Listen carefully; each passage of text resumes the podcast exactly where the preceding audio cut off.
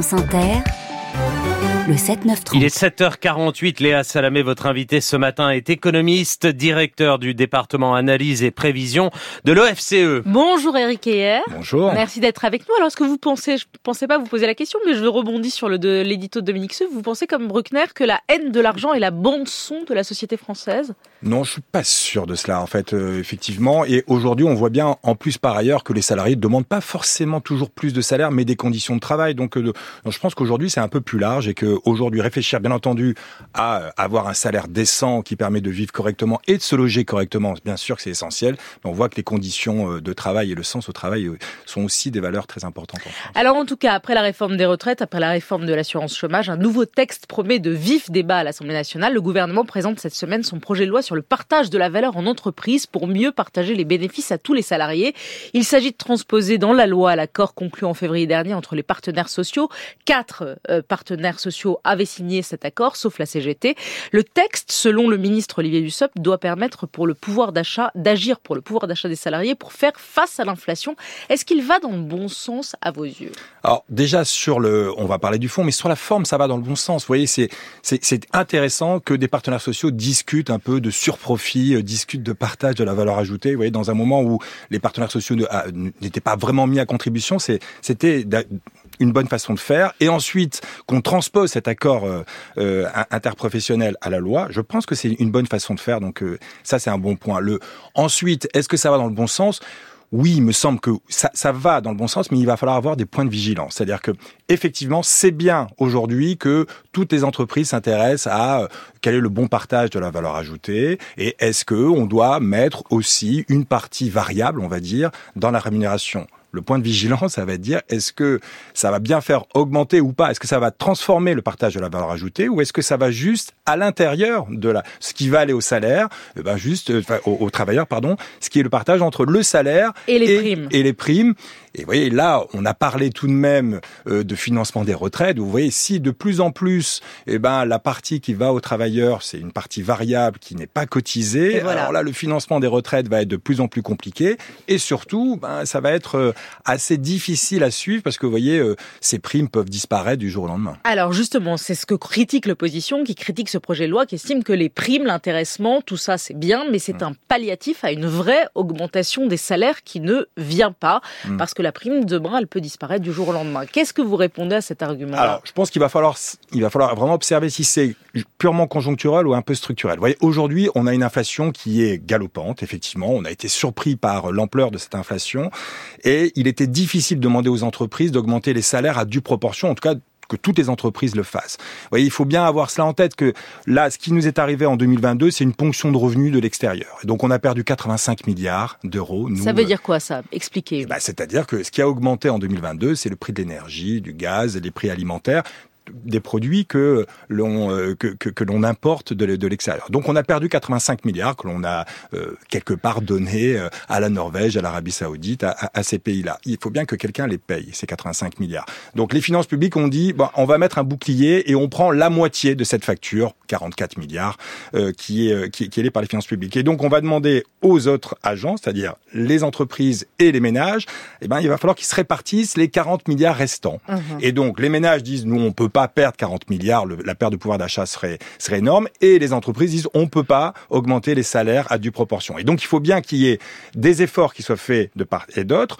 En termes de salaire, les entreprises nous disent bah, on n'augmente pas exactement les salaires comme l'inflation. Donc, euh, vous voyez, sur deux ans. Alors, c'est le cas, oui, le, chiffre qui est mm. souvent cité par Dominique Seux, c'est sur ces derniers mois, la rémunération des salariés a augmenté de 5%, l'inflation est à plus de 6%, mais dans cette rémunération, et eh oui, c'est ça, il y a un mais, il n'y a pas que les salaires, c'est souvent les primes qui augmentent, en fait, et pas les salaires. Exactement. Quand vous regardez que la partie salaire, en gros, depuis deux ans, euh, l'inflation, a, les prix ont augmenté de 13% et les salaires ont augmenté de 10%. Donc, il y a une perte de 3%. Alors, attention, c'est pas une perte complète de pouvoir d'achat pour les ménages, puisqu'effectivement, dans certaines entreprises, il y a eu des parties variables. Et donc, quand vous regardez l'intégralité de la rémunération, c'est le chiffre de, de Dominique Seux qui est, qui est Les chiffres Banque de et France. donc, hein. du coup, la perte de pouvoir d'achat est un peu moins forte. Mais vous voyez, donc, ce qui, si vous voulez avoir une image, en gros, les prix ont fait une marge d'escalier. Il y a une marge d'escalier très importante.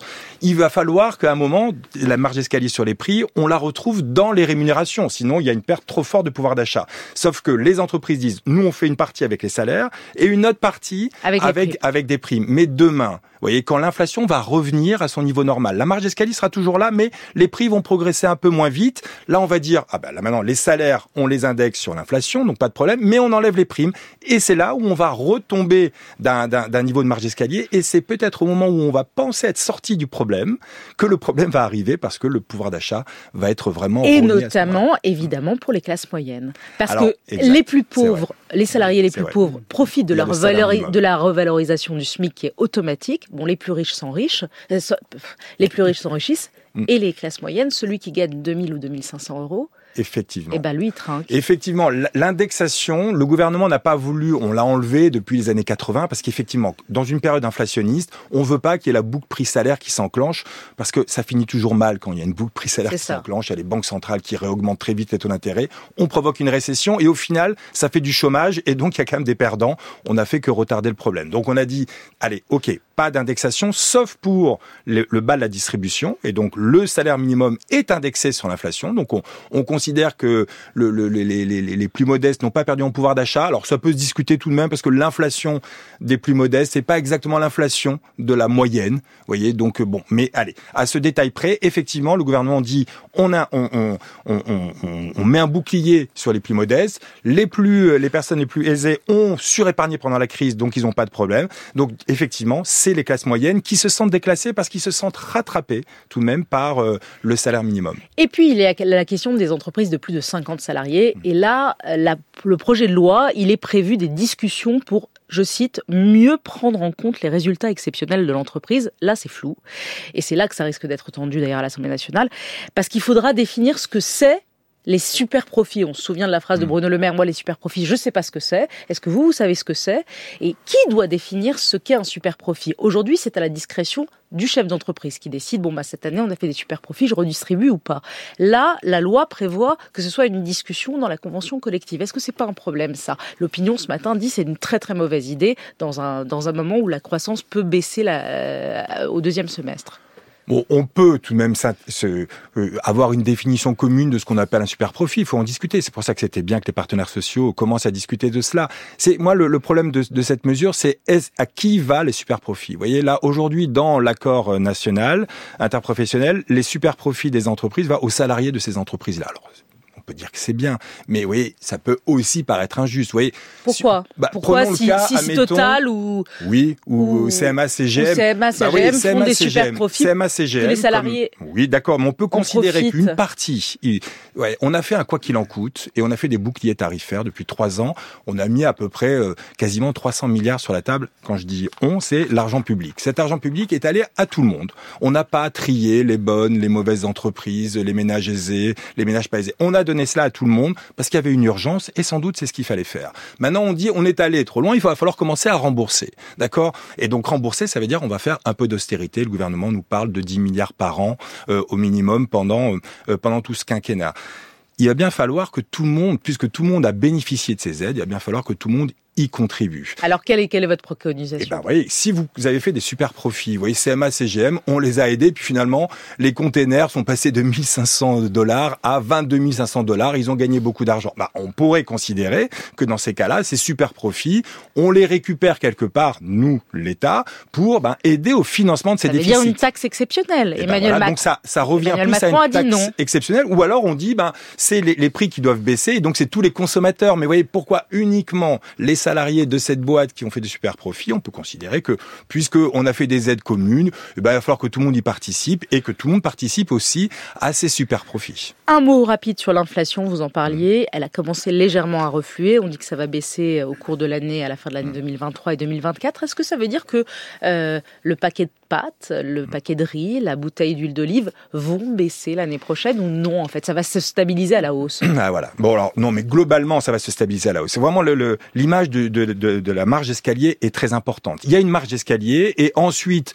bon, il est possible que ça baisse un tout petit peu, mais ça va pas revenir, et ça, il faut que ça soit bien clair, ça va pas revenir au niveau d'avant-crise. Et donc ça, cette marge d'escalier est très importante. C'est pour ça qu'il faut à tout prix que les revenus suivent cette marge d'escalier. Alors, ça peut être en transition, dans un premier temps, un peu de salaire et euh, aussi de la partie variable, mais à terme, il va bien falloir que ce soit les salaires qui suivent. Il faut que les salaires augmentent. C'était le message de ce matin. Merci Eric, et hier et belle journée.